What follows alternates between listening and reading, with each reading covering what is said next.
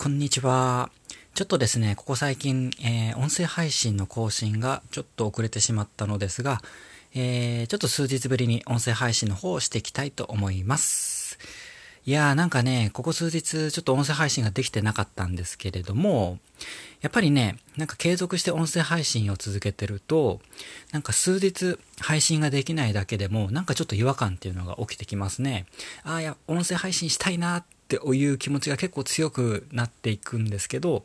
なかなかで、ちょっとね、時間が取れなくてできなかったんですけど、今日はね、サクッと、あの、隙間時間を見つけて、音声配信をしていきたいと思います。最後までお聴きいただけると大変嬉しいです。さて、今日はですね、今朝聞いた、あの、音声で面白いネタがありましたので、ちょっとシェアをしていきたいと思います。それはですね、新時代の話す技術についてです。今朝、私、あの、 Voicy のアプリでですね、尾形さんが話をされている音声を聞いたんですね。それはあのクラブハウス上で、えー、公開取材を受けていた内容を、まあ、あの4分割した中の、えー、4分の2つ目の内容だったかなを聞いたんですけど、そこで新時代の話す技術について尾形さんが話をされてました。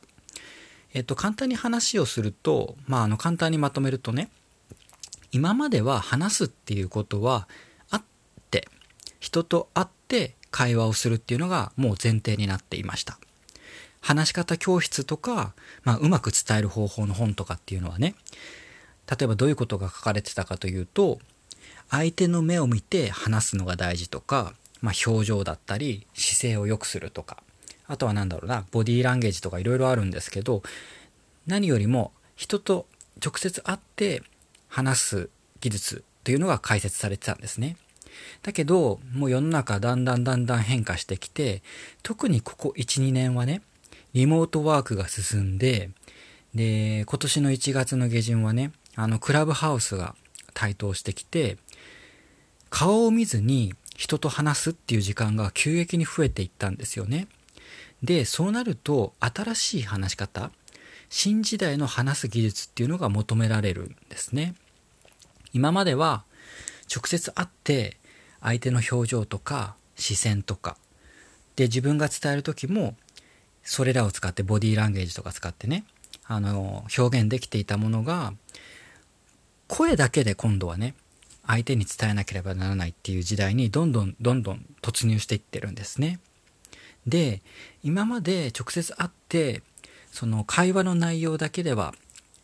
伝えきれないこと細かいその表情のニュアンスとか視線とかそういったものがね、全て声に乗せてちょっと伝える必要が出てきた。これが新時代の話す技術だっていうことだったんですね。で、確かに私なるほどなと思って、あの声ってね、もともとまあ感情が乗るもので、例えば電話越しでもね、相手が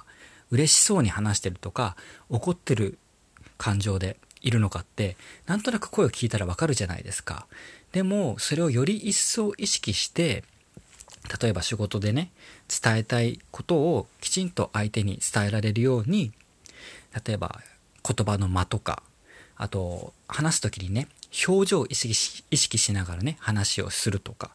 まあ全て声に乗せて相手に伝えるっていう技術がどんどんどんどん必要になってきますよね。うん。で、音声配信やってる人ってこれってすごくラッキーだなって思ったんですよ。だってあの、音声配信してる人って、例えば収録をしてる時ってこれスマホに向かって話してるじゃないですか。で、こういう風に、あの、音声配信を続けてることって確実にね、あの、会話をする技術、まあ、声で伝える技術っていうのが、あの、鍛えることができますし、どんどんどんどん話すのが上手になって、あの、まとめる力っていうのが身につくのね、あの、武器になっていくんですよね。で、こういうふうにね、あの、新時代の話す技術っていうのが、音声配信をしていくことで、楽しみながら、あの、身につくことができますので、